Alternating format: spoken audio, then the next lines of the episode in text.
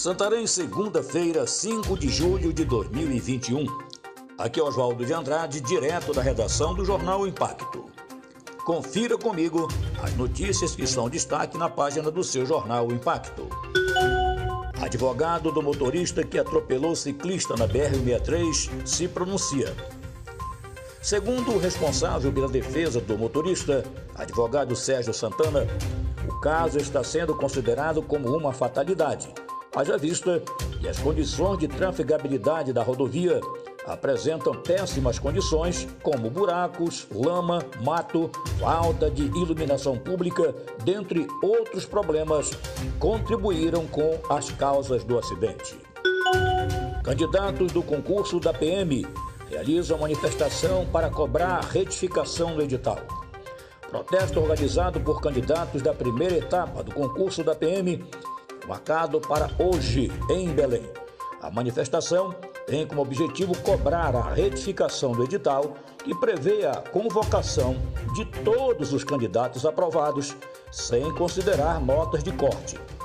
Uma das contestações do grupo é de que, com as notas de corte divulgadas até a última semana, grande parte dos candidatos que seriam considerados aprovados para as próximas etapas com base no edital, podem ser descartados do certame.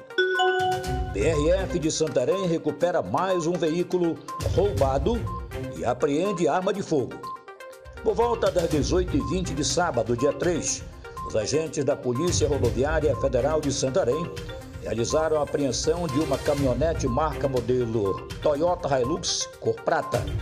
Na abordagem ao veículo, os policiais também encontraram uma arma de fogo.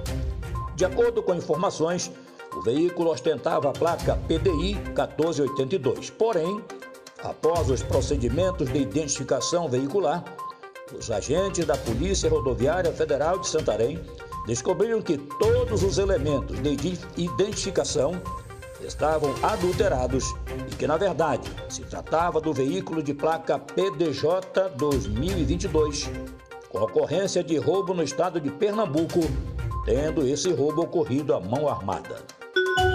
Veículo transportando servidores da CESPA capota a caminho de Santarém.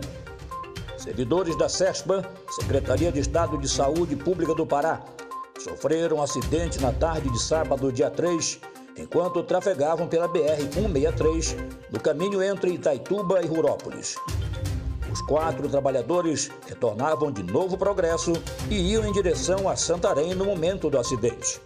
Segundo informações, chovia bastante e, por conta disso, o veículo derrapou e acabou capotando. Apesar do susto, ninguém se feriu, havendo apenas danos materiais. Os quatro servidores foram socorridos por uma ambulância da Secretaria de Saúde de Rurópolis e encaminhados para o hospital. Para mais informações, acesse www.impacto.com.br. Uma ótima semana a todos, até a próxima e muito obrigado.